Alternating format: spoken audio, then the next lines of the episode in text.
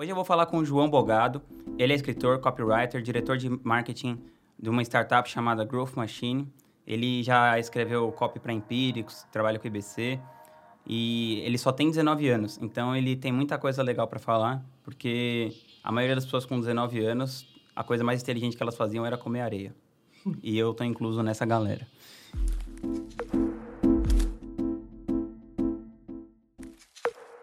Então, queria que você contasse um pouquinho, João, como que você saiu do colegial e entrou nessa carreira de escrever, tá nesse mercado de marketing digital?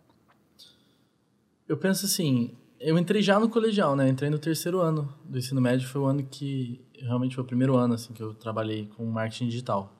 Eu brinco com as pessoas que se eu fosse escrever uma biografia desse momento da minha vida, seria a 220 por hora. Porque desde que eu tenho, tipo, uns 14 anos, a única coisa que eu quero fazer é me mover e fazer as coisas que fazem sentido para mim. Certo. Antes era teatro, né? Então, assim, eu fazia teatro seis vezes por semana, eu tinha, tava em três companhias de teatro, vinha para São Paulo fazer teatro, vivia em peça, era assim, vivia intensamente isso. E quando eu vivi uma crise profissional, no sentido que eu pensei que eu ia fazer teatro o resto da minha vida e eu decidi que eu não ia fazer, é, falei, cara, o que, que eu sou bom? Que que que que assim, eu gosto de fazer. E a escrita veio muito naturalmente. Eu já tinha escrito livro de poesia, já tinha escrito peça de teatro. Eu acabei indo num evento de marketing digital. E, e lá eu descobri que existia copywriting, que existia esse mundo. E nesse ano aí que eu comecei, eu meio que atirei para todo lado, assim. É, tinha alguém querendo falar alguma coisa com internet e escrever, eu tava lá. Fiz de tudo, desde escrever proposta B2B para empresas que queriam se juntar, fazer um negócio de marketing, até consultoria de gamification, entendeu? As coisas nada a ver. Mas por quê? Porque eu queria me mover, eu queria trabalhar. E aí isso foi gradativamente, você vai se movendo, você vai vendo, ah, não gosto disso, não gosto disso. Ah, eu sou ruim nisso. E você vai encontrando o seu caminho, né? Porque essa intensidade, ela vai... E como que você se capacitou para esse tipo de coisa? Tipo, fazer uma consultoria de gamification? Eu não, fico, eu não tenho nem ideia de como fazer um negócio desse. Era uma coisa muito doida, porque é, o que eu vejo hoje é que as pessoas que escrevem, as pessoas que ficam constantemente é, nessa atividade, elas não são simplesmente escritores. Elas são pessoas que elas sabem pegar uma coisa e explicar essa coisa. E desmembrar essa coisa. Então, eu sempre tive muita facilidade. Eu via uma coisa, eu via uma aula e eu explicava. Uhum. Desde que eu tenho três anos, eu fico contando o filme para minha mãe. Então, eu vejo o filme e conto pra mãe. Vejo o filme e conto pra mãe. Naquela época, para mim, é, naquela época, dois anos atrás, para mim era assim, ah, eu vi o negócio de gamification, eu fiz aqui no, no projeto da minha mãe, beleza, eu vou uhum. ensinar essa pessoa, entendeu? Ah, legal. E aí Por eu falando desse projeto da sua mãe, conta um pouquinho. Então, quem me levou no evento de marketing digital no qual eu descobri o, o, o copywriting, tudo isso, foi a minha mãe.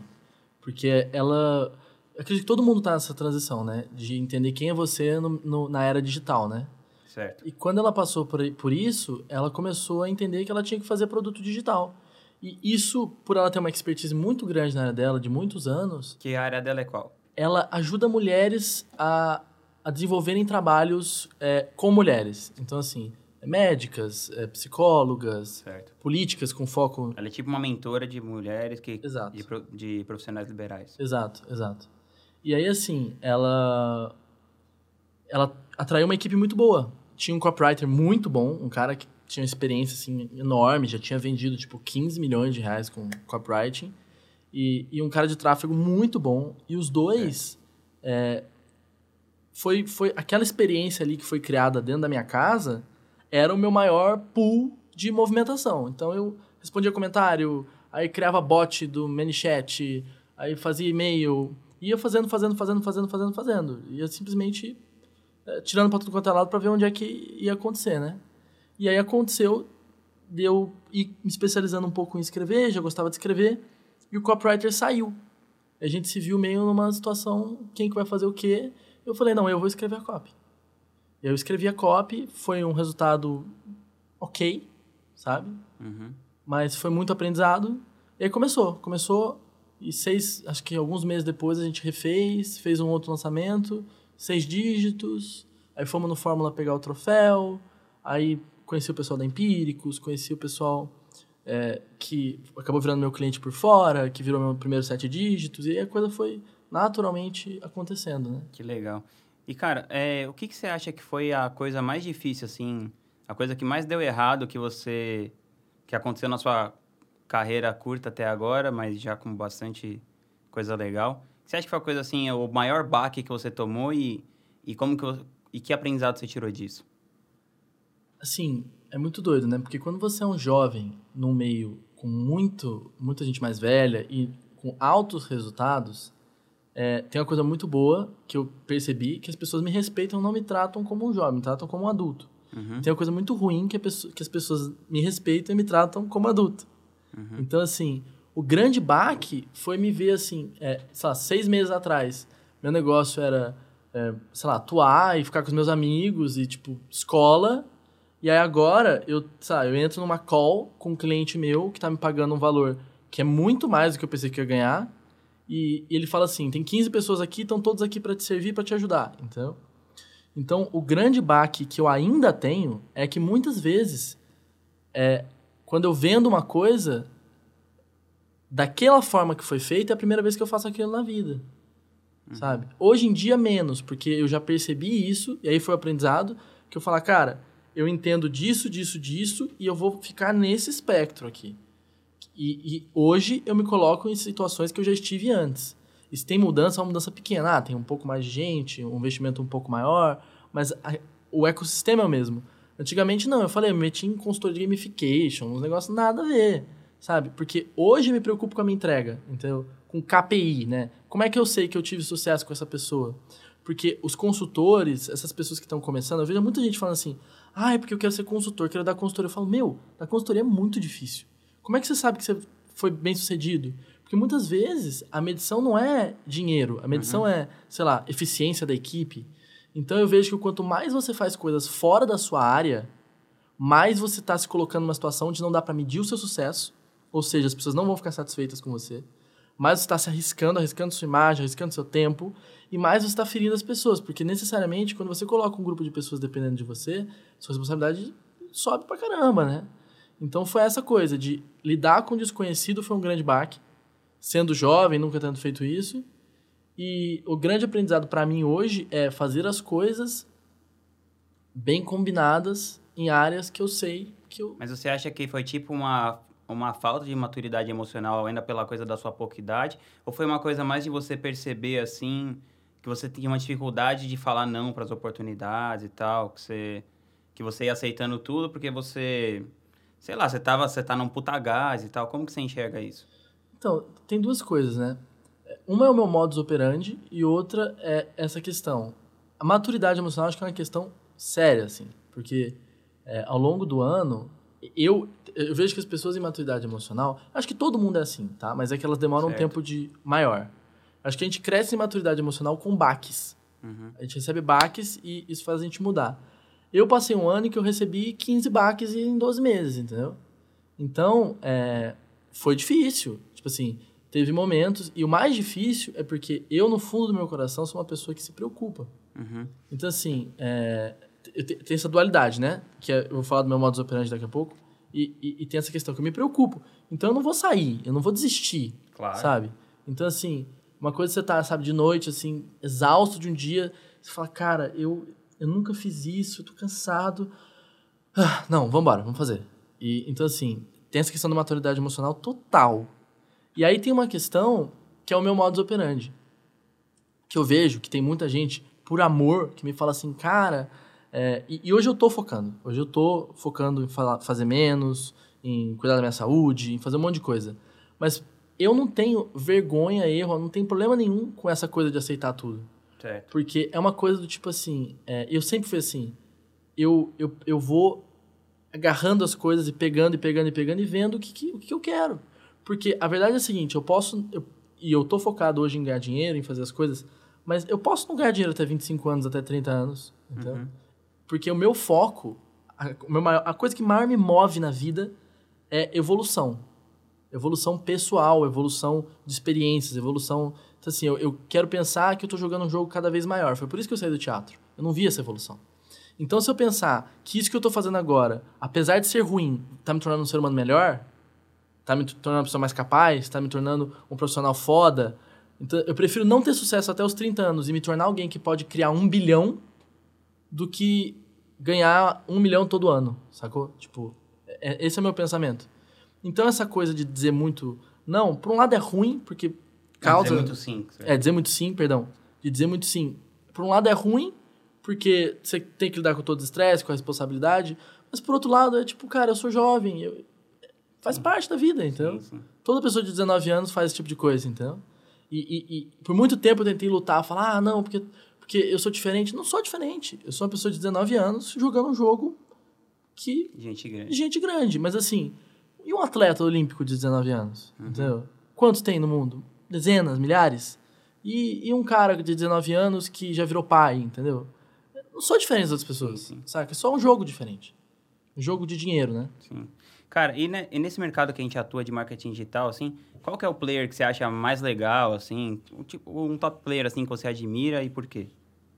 Cara, eu acho que a gente admira pessoas diferentes por questões diferentes, né? Então, pode dar alguns exemplos, não precisa se prender a um. Mas, acima de tudo, eu admiro empíricos. Acima de tudo. De tudo, de tudo, de tudo, de tudo.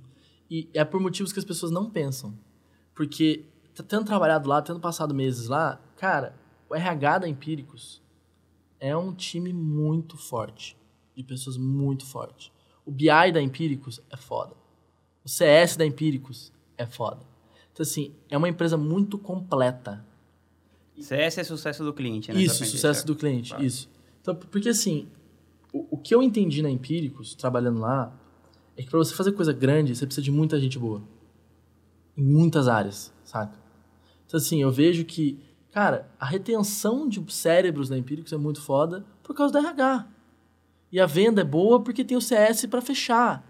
Então, assim, o, o, o pessoal que atende, que vende, que cuida dos, dos assinantes, e, e a finanças é boa, e o tráfego é bom. Então, assim, não existe sucesso sozinho. Essa é, minha, essa é meu takeaway da Empírico, saca?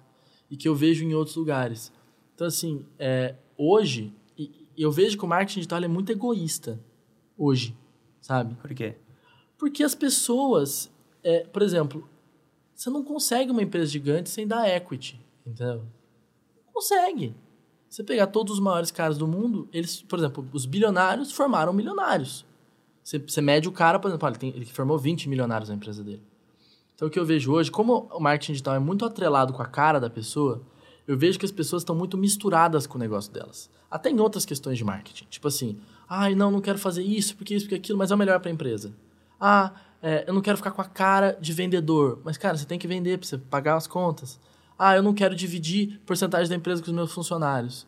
Mas, cara, quem que vai levar tocar a empresa? Tipo assim, o cara tem o sonho de morar na praia e ganhar dinheiro com isso. Só que ele não quer pagar bem os funcionários, ele não quer dar equity, ele não quer construir plano de carreira. Tipo assim, em que mundo você vive? Saca? Uhum. Então é empírico esse takeaway pra mim. Que é uma empresa que, porra, todo mundo ganha bem, tem, tem bônus, tem comissão, tem, tem gente que é sócio, tem, sei lá, várias, várias pessoas são sócias. Então, assim, é, você precisa dar um pedaço do bolo, entendeu? E eu vejo que o marketing digital não faz isso, saca? Hoje eu, tô, eu sou diretor de marketing da Growth Machine e a gente está construindo um trabalho para que as pessoas virem sócias, saca? Tanto da empresa os funcionários, quanto fundir com outras empresas, construir outras coisas, porque eu prefiro ter um pedaço um menor de uma torta maior do que um pedaço maior de uma torta menor. Claro. Só que as pessoas não são capazes de fazer isso, porque quando chega no final do dia e é a sua cara, o seu business, a pessoa fica, ah, então assim, por exemplo, dá equity, nem, nem- nem falando de equity, dá porcentagem de faturamento para uma pessoa que você vai contratar. Tem gente que fala, não, mas é o meu negócio, eu não posso ter 20% do meu negócio. É, entendi, tem uma equipe lá que faz tudo que, que você faz, por exemplo, a Egret, pô, você você faz tudo, tudo, tudo, tudo, faz marketing, faz produto, faz produção, cuida de tudo, o cara não faz nada, ele só aparece na frente da câmera. Cara, tá bom pra caramba, sabe? Então eu vejo que as pessoas. Falta generosidade, sabe, no marketing digital. Generosidade pra crescer. É tipo, é lógico. Quanto mais você separar, mais você vai crescer, entendeu? Então eu vejo muito isso. E qual é, é, como que é a diferença, assim? Como que você enxerga o cenário do marketing digital hoje? Porque muda muito rápido, perto de quando você começou há dois anos e pouco atrás, assim. Então, eu vejo que o marketing digital está cada vez mais difícil por um lado. E, e por outro, ele tá muito melhor. Porque, tipo assim, eu vejo que. é, eu tenho ido muito para os Estados Unidos, né? Uhum. Eu entrei num grupo americano, E pra Lituânia também, né? E pra Lituânia. Nossa, piada da Lituânia, né? Então, assim, eu, eu tô hoje olhando para o mercado internacional como uma maneira de prever o que pode acontecer com o Brasil, né? Nunca é uma previsão mesmo, ninguém tem bola de cristal, Uhum. mas é um, é, uma, é um cenário. Uma referência. Uma referência. Cara, é muito mais difícil dar resultado nos Estados Unidos. Muito. Os números que eu falo lá, a galera fica chocada. Mas chocada assim, como que vocês conseguem fazer isso, entendeu? É que nem a gente indo, tipo, na Bolívia, indo na, na Índia fazer marketing. É, tipo, você paga nada para um monte de lead. Eu fiz uma campanha agora na América Latina e em um dia a gente conseguiu 100 inscrições. É, tipo, num perpétuo que tinha acabado de começar. Primeiro dia de anúncio, sabe? É um negócio surreal. Então, o que eu vejo pro mercado brasileiro é que cada vez mais isso que eu falei de assim, ser porque, por exemplo, dividir equity é uma coisa profissional, uma coisa de business. Porque o mercado digital hoje, ele nasce como um, uma coisa meio outlier. Ele nasce como uma coisa é, é, ali na periferia dos negócios. Outlier? Como assim? Que outlier é fora de série, né? É, entendi. é um outlier no mundo, entendeu? Tipo assim, é um mercado meio doido que a gente Ah, faz, tá. que ganha muito dinheiro, mas que é uma coisa meio, meio que tem suas próprias regras. Nasce como uma coisa fora do status quo. Certo, certo. E cada vez mais, as coisas que vão crescendo, elas convergem para o status quo. Então, assim, é, o que eu vejo do marketing digital hoje é que, cara, a gente está cada vez mais olhando para o mercado offline. Como que o mercado offline estrutura é, governança de uma empresa? Como que eles fazem plano de carreira? Como que eles fazem um marketing profissional? Aumentar a produção? Porque como tem muita gente falando, vai, vai ter que começar a ter diferenciação. Mas, peraí, mas quem que é sério aqui? Quem que é profissional? Então, ser profissional vai cada vez pagar mais e só fazer arapuca, só ficar é, fazendo essa coisa meio, meio brasileira, meio, meio, sabe, dar um jeitinho. Ah, vou fazer um anúnciozinho aqui, essa coisa, vou ficar rico do dia pra noite, da- amanhã eu tô de Lamborghini fazendo anúncio, sendo afiliado, entendeu? Eu acho que isso vai diminuir cada vez mais, cada vez mais, cada vez mais, cada vez mais, até o ponto que vai ficar só as pessoas profissionais e que isso vai ser como o mercado offline, que eu...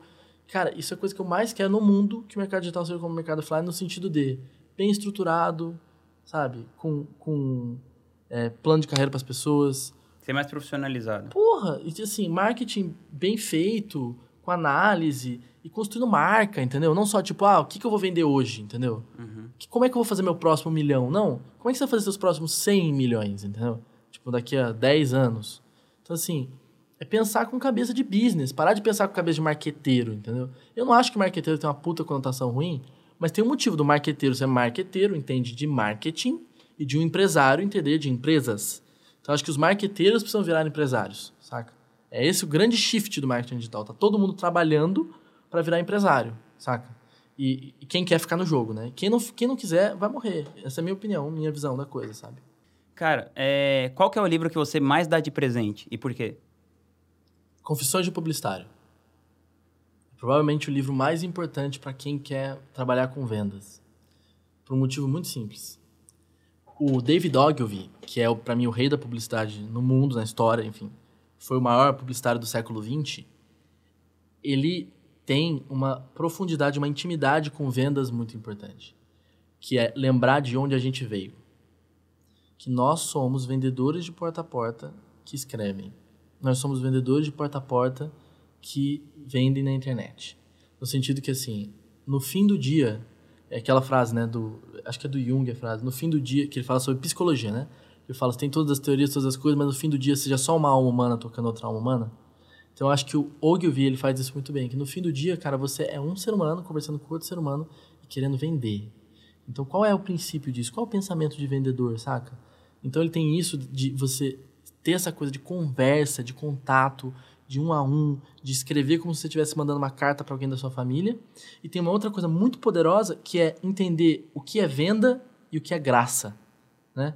As pessoas no mundo, elas querem fazer anúncios, querem fazer marketing para parecerem legais. Tipo assim, eu brinco que tem a síndrome do Tony Robbins. Todo mundo quer ser o Tony Robbins. A pessoa, por exemplo, é, você vai no evento de marketing, tem vários players que parece que eles te ouvem esperando o primeiro, primeiro momento que você baixar a guarda para te darem uma sacada, entendeu? Tipo, dar uma, na sua cara e falar, nossa, salvei a vida do cara em dois minutos, entendeu? Uhum. E, e, e o nosso marketing é, É, assim. é muito chato, meu. Não, é muito. Tipo assim, você começa a conversar com a pessoa, ela começa, tipo, mas por que você faz isso? Mas por que você faz aquilo outro? Começa a te questionar. Mano, quanto que eu te dei essa permissão? Só tô falando com você, entendeu? Sabe, você vai lá, tipo, falar, cara, respeite seu trabalho, o cara te dá uma na cara, entendeu? E tem muita gente que fica grata, mas tem muita gente que fica puta, que nunca mais fala com a pessoa. Eu conheço vários players grandes que tem um monte de hater porque fica fazendo isso. E o marketing muitas vezes é isso. É tipo assim, eu quero, eu quero parecer legal e cool, e eu tenho eventos, e as pessoas me cercam. E cara, tem certos business que simplesmente não faz sentido ser assim. Não faz. Uhum. Você tá vendendo, sei lá, costura. Você vai ficar, tipo, querendo ser o Tony Robbins? Qual que é o seu problema, entendeu? Então, assim... Isso é verdade. O Ogilvy fala muito sobre vender vendendo, não impressionando. O melhor anúncio é o que vende, não o que impressiona. E às vezes, por exemplo, uma coisa que ele fala que é muito simples: a melhor headline é a mais direta. Ah, como é que eu vou vender colchões? Colchões. Entendeu? Uhum. Como é que eu vou vender. Ah, cara, a pessoa fala assim, às vezes. E isso eu sempre faço isso. Back to basics. Não sei o que eu estou fazendo, faço mais simples. Faço a headline mais simples. Faço a coisa mais direta. Sou o mais fácil possível. Entendeu? Sem, sem flare, entendeu? Sem, sem espuminha, sabe? Vou fazer uma inversão. Porque tem, as pessoas escrevem querendo ser inteligentes muitas vezes, sabe? É, e, e isso é uma sacada que eu demorei muito tempo para entender. Muitas vezes a propaganda que você mais gosta vai ser sua pior. Porque você gosta porque ela conversa com você. E você é ultra especialista. Sim. Que conversa com você, a propaganda chata que você fala assim, cara, tá muito óbvio, essa que você tem que usar. É, porque as pessoas não compram o que elas não entendem, né? Exato, as pessoas compram o que elas entendem. Elas, elas querem entender. E a questão é a seguinte: você é ultra especialista, você não tem que estar impressionado. E aí, e o Ogilvy faz muitas discussões sobre isso. Por exemplo, as pessoas tiram e trocam criativo porque elas estão cansadas, mas está funcionando ainda. Qual que é o seu problema? Sabe, seu público não cansou. Ou, por exemplo, o cara quer fazer uma sequência de anúncios. E se o cara vê só um? Você vai ver todos. Não faça marketing para você, faça marketing para o seu público saca? E o seu público tem que ser focado em venda, não focado em impressionar, não focado em ser bonito, não focado em ser inteligente. É simplesmente, cara, qual é. Porque isso que eu falo, copy não é colocar coisas, é tirar. A melhor copy é que se você tirar um argumento, acabou a copy. Aquela copy emendada perfeita. A melhor copy é a que, assim, você escreve uma coisa que ela tira todos os impedimentos entre a pessoa e a venda. Nosso trabalho é jogar luz sobre os problemas das pessoas, jogar luz sobre as oportunidades, jogar luz sobre poder você, poder pegar uma pessoa, entregar um produto para ela e ela ter uma vida transformada, entendeu? Não é ficar colocando um monte de artifícios e, e coisas, entendeu? Quando a pessoa, isso vem total do Ogilvy. Quando eu falo isso, e eu falo muitas vezes, quando a pessoa fala, cara, como é controlar as pessoas? Eu não controlo ninguém. O marketing não controla ninguém. O marketing não entra na mente de ninguém. O marketing não faz isso. Marketing fala o seguinte: Ei, você, eu sei que você tá com esse problema. Tem um negócio aqui, o que, que você acha? Entendeu? E, e tira tudo do meio para a pessoa poder passar. Só. Ninguém tá controlando ninguém, ninguém tá vendendo para quem não quer. Isso é marketing de verdade, na minha opinião. Sem, sem, sem glamour, sem romance, sem nada, sabe? Isso aqui Só é um trabalho. Ponto. É um trabalho como qualquer outro, entendeu? E, por exemplo, o que, que você acha que uma pessoa que não está no mercado ainda, mas a pessoa quer trabalhar como copywriter, qual que você acha que seria o, os, quais seriam os primeiros passos, assim, na sua opinião? Cara, eu falo que tem três pilares para aprender copyright. Tá? Um deles é comunicação, uhum. o outro é vendas e o outro é estrutura. O que eu quero dizer com isso? Comunicação é coisa básica. Por exemplo, fazer parágrafos menores. Fazer frases que são é, não, eu sei, mas o que eu tô querendo dizer é mais assim, tipo, eu não sei nada de copyright, eu nem sei escrever um parágrafo ainda. Não, sim, sim. Como sim. que eu vou buscar isso, assim, sabe? Então, essa é a sacada. Você pega os três pilares e você desenvolve cada um deles. Mas tipo autodidata, assim. Total. Cara, você tem que ler e escrever todo dia. Entendeu? Ler copy todo Acho que não tem um curso, um livro, sei lá. Cara, tem. Você pode ler Confissões Publicitárias, você pode ler Great Leads, que tem na Amazon. Você pode ler é, The Architecture of Persuasion, do... Que é da Empíricos também. Também da Empíricos. É da Ágora, né? Da Ágora, mas tem no, na Amazon. Cara, você tem que saber falar inglês. Isso é, é básico. Tipo, você tem que aprender a falar inglês pra você poder ler todos os livros. Cara, joga copyright na Amazon, você vai achar um monte de coisa. Mas o mais importante que eu acho é, você tem que desenvolver estrutura, que é lendo livro de copy. Você vai aprender estrutura de copy, você vai aprender, tipo, ah, começa assim, faz assado, papapá, papapá. Depois você tem que aprender vendas, que é, cara, lê livro de venda, lê o livro de Ogilvy. Lê, tipo assim, porque as pessoas compram coisas, ler, tipo, economia comportamental. Entender de vendas, entender de pessoas e por que as pessoas compram. Então, entenda por que as pessoas compram.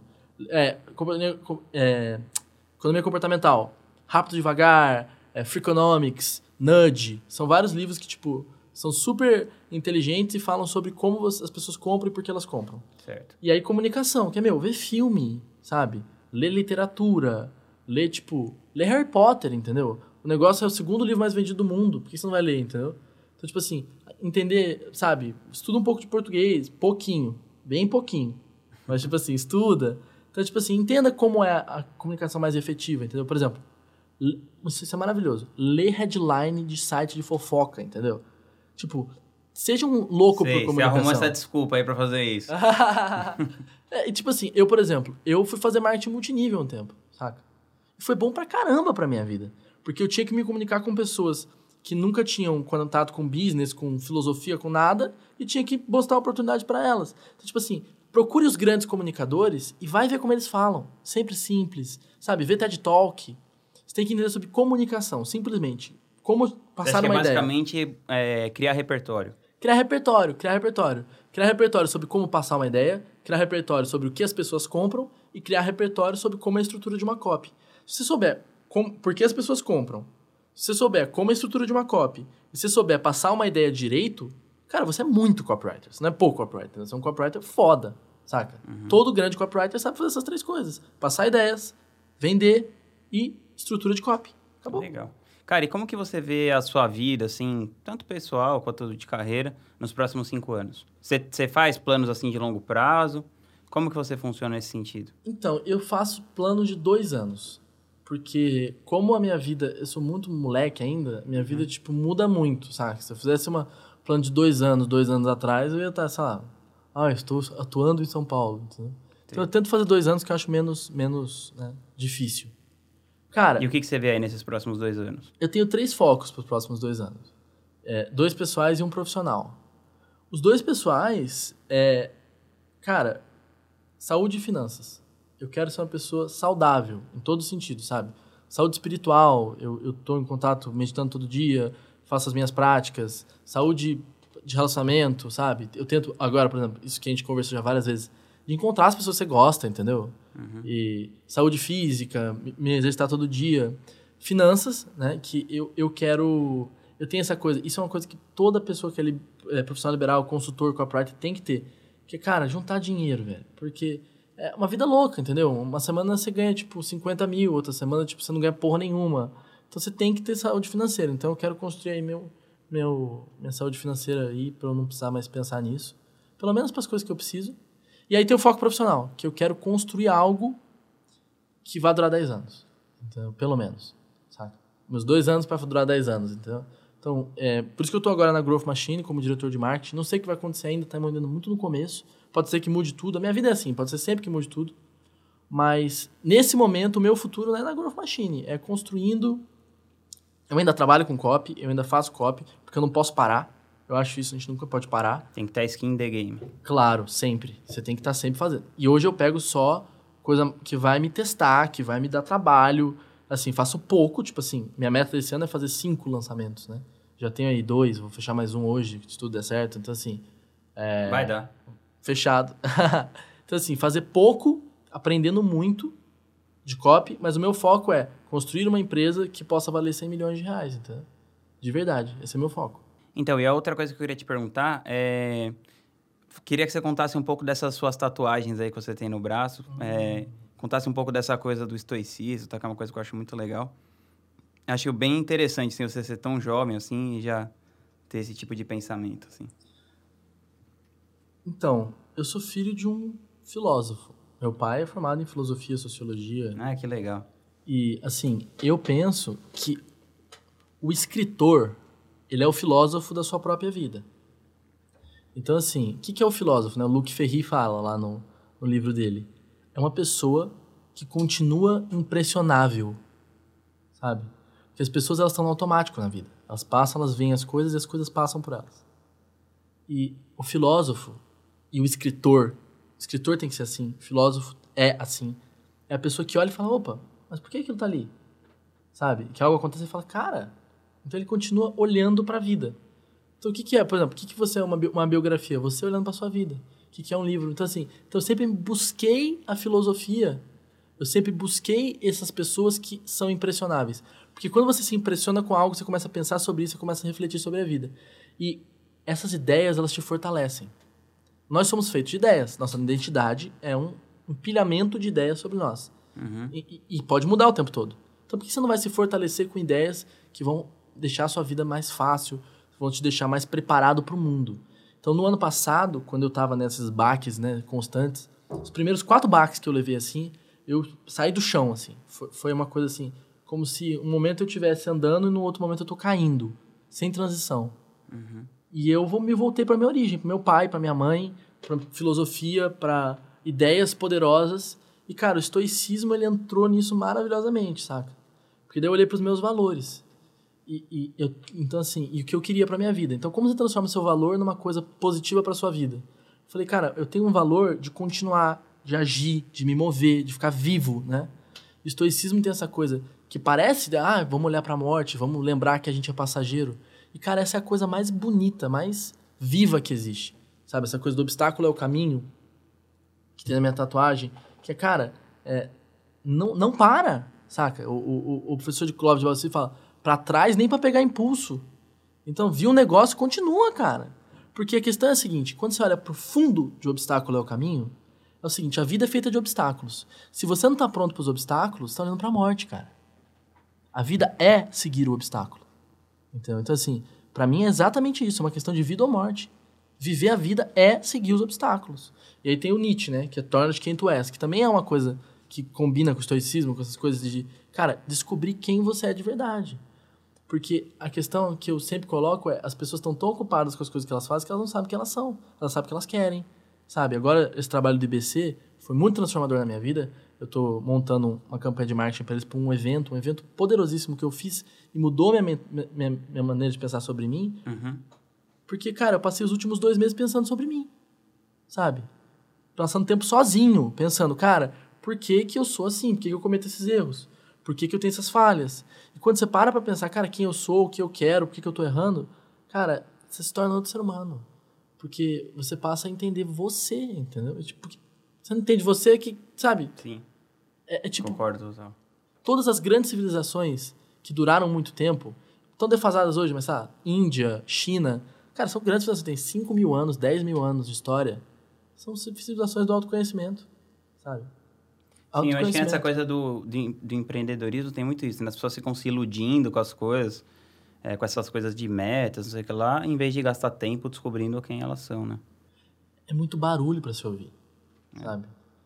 E, e, assim, até, até é, relacionamento, por exemplo, cara, às vezes tem que tirar um dia sozinho, saca? Parar e falar. Porque, literalmente, eu tenho essa experiência. Quanto mais tempo eu passo sozinho, mais as, a- a- as respostas brotam. E isso me torna um ser humano melhor quando eu tô acompanhado.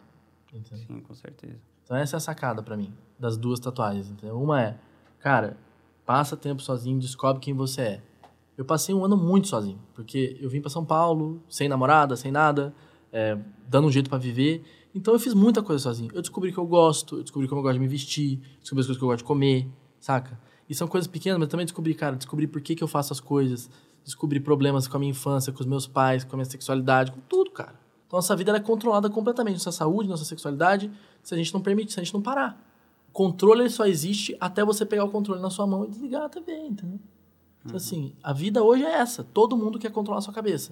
Ou você para e descobre quem você é, o que você quer com a sua mente, ou você vai continuar vivendo a vida que os outros planejaram pra você, saca? Pô, massa. Bom, é isso aí, meu jovem. Muito obrigado e até uma próxima ocasião. Tamo junto.